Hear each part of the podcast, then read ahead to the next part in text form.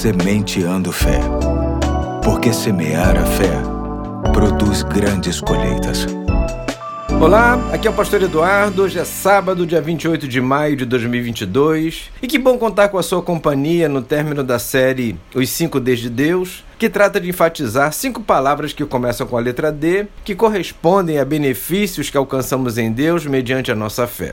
Hoje quero enfatizar a última delas, que se chama disciplina. E tem como base o texto que se encontra em Provérbios 3, 11 e 12, que diz assim: Meu filho, não despreze a disciplina do Senhor, nem se magoe com a sua repreensão. Pois o Senhor disciplina quem ama, assim como o pai faz ao filho de quem deseja o bem. Deus disciplina aqueles a quem ama. A disciplina de Deus ajuda a viver de maneira mais correta, a fim de que abandonemos tudo aquilo que nos prejudica e que entristece o seu coração. Como um pai ensina o filho, Deus nos ensina o caminho que devemos seguir, o comportamento que devemos ter, as palavras que devemos dizer, os sentimentos que devemos cultivar em nosso coração.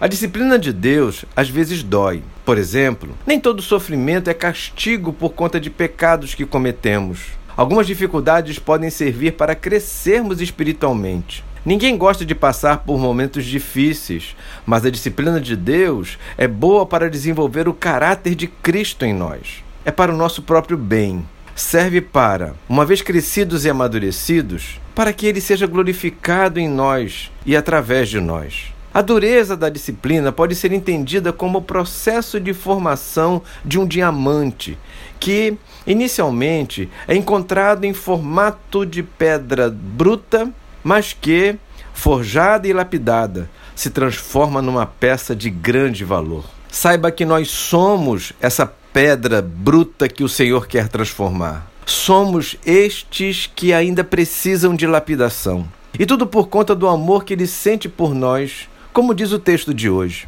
Isso é fácil de entender quando se vive a maternidade ou paternidade. Para os pais que querem o melhor para os seus filhos, parte da prova deste amor está na disciplina. Limites, correções, vontades não feitas, tudo carregado de choro e reclamação. Porém, os pais sabem bem que, por amor, não podem abrir mão da disciplina. Se você hoje se sente disciplinado pelo Senhor de alguma maneira, agradeça. Este é um grande sinal do amor que ele sente por você. Hoje fico por aqui e até segunda, se Deus quiser.